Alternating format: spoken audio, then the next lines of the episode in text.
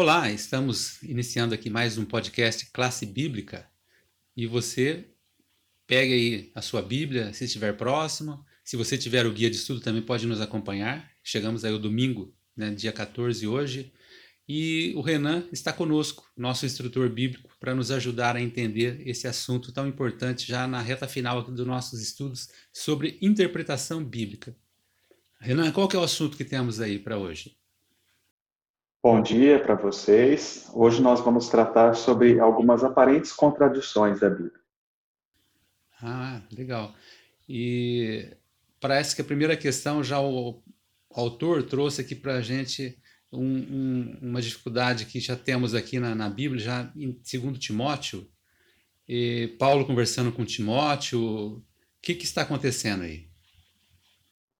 Na verdade, na segunda carta a Timóteo, capítulo 2, Paulo ele diz para Timóteo que um representante de Cristo, ele, aquele representante que conhece bem a palavra de Deus, não tem do que se envergonhar. Então nós não podemos negar o fato de que existem algumas contradições, alguns pontos difíceis de entender. Ainda mais se esses pontos forem usados como referência apenas é, alguns trechos isolados. Muitas vezes esses textos que eles são apresentados, eles estão fora de contexto, o que é ainda pior. Mas isso não deve ser motivo de preocupação para quem realmente busca ouvir a voz de Deus através da Bíblia. Nós somos seres finitos tentando entender verdades de um Deus infinito.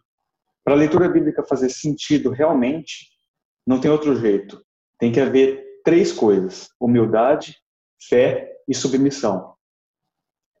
Infelizmente, a gente vê que após o iluminismo, é, o pensamento científico ele se tornou o pressuposto para qualquer debate a respeito de qualquer assunto. Então, a gente tem um vai ler a Bíblia com base nesse pressuposto. Tudo hoje em dia tem que ser comprovado cientificamente, comprovado historicamente. O que as pessoas geralmente não percebem é que, primeiro, embora a Bíblia seja inspirada por Deus, ela foi escrita por pessoas comuns, como eu e você em um outro contexto histórico e social. Ela foi escrita por pessoas eruditas, pessoas sábias, pessoas que tinham conhecimento, mas também ela foi escrita por pessoas simples. E hoje nós temos várias traduções com algumas diferenças de interpretação entre cada uma delas. Só que apesar de tudo isso, a gente vê que a Bíblia não perdeu seu valor com o decurso do tempo. Porque a gente vê que o mais importante na Bíblia é que ainda hoje ela é capaz de transformar a vida das pessoas. Isso que é mais legal. E para que a Bíblia faça realmente sentido na nossa vida, é necessário um elemento especial. Só que esse elemento é um pouco raro hoje em dia, infelizmente, porque esse pensamento pós-moderno nos fez pensar dessa forma. Esse elemento que eu estou dizendo é a fé. Paulo diz que sem fé é impossível agradar a Deus. Ele nos diz isso em Hebreus no livro de Hebreus. Eu diria também que sem fé é impossível ouvir a voz de Deus, porque ele não é um Deus que impõe as coisas para a gente. Ele permite que nós tenhamos a liberdade de escolhermos se nós vamos servi-lo ou não. E a leitura da Bíblia, ela não deve ser encarada como um simples estudo somente, mas ela deve ser encarada como um relacionamento. Aí que tá. E como todo relacionamento, demanda entrega de ambas as partes. Cristo, a gente sabe que ele já entregou tudo para nós. Só que agora cabe a cada um de nós escolhermos se nós vamos deixar o orgulho falar mais alto ou se nós vamos realmente buscar a sabedoria da Bíblia com essas três palavras que eu indiquei: humildade, fé e submissão. Esse é o segredo para que a leitura da Bíblia possa fazer sentido na nossa vida.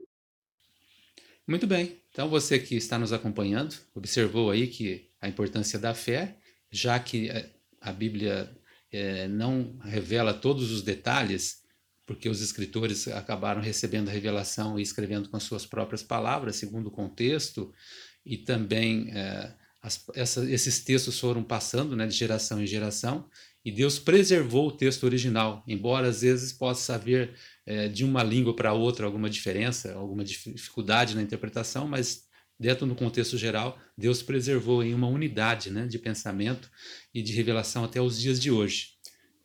Renan, é, que, que você tem alguma indicação para os nossos ouvintes para a semana? O que, que você trouxe para gente? Eu tenho sim, é um livro muito interessante. Ele não é um livro é, de cunho religioso, mas é muito legal para a nossa vida. Esse livro aqui ó, se chama O Poder do Hábito.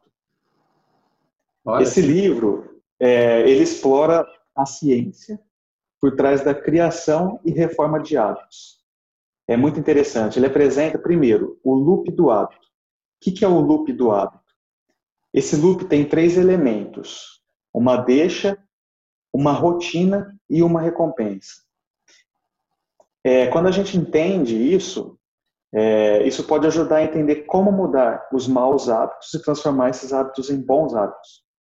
É, ele também apresenta uma regra de ouro. Que regra de ouro é essa? É uma regra de ouro da mudança de hábitos. Essa regra nos ajuda a parar com os hábitos ruins e começar a substituir, né? Esses hábitos ruins de dependência são substituídos por hábitos novos. E aí nos dá condições de criarmos os chamados hábitos fundamentais. Os hábitos fundamentais, ou seja, o hábito fundamental, é capaz de desencadear outros hábitos bons na vida das pessoas. Ou seja, além de você ter bons hábitos, você vai conseguir fazer com que as outras pessoas tenham bons hábitos através do seu exemplo. É fantástico esse livro, se chama O Poder do Hábito. O autor é Charles Durham. É isso aí. Obrigado aí pela indicação. Tá aí, né, um, para você se organizar melhor para a sua semana, para sua vida, né? E trazer aí o máximo de rendimento né, nas coisas que você faz tanto para você mesmo como para o próximo. É importante também você não pensar em si mesmo somente, né? Mas também dedicar tempos de, de acordo é, conforme sua organização aí, para que você também possa ajudar as outras pessoas e ter um melhor rendimento nas suas atividades. Muito obrigado a todos, Renan. Tudo de bom? Boa semana para você também. Bom, um abraço para todos. Abraço a todos aí, até amanhã.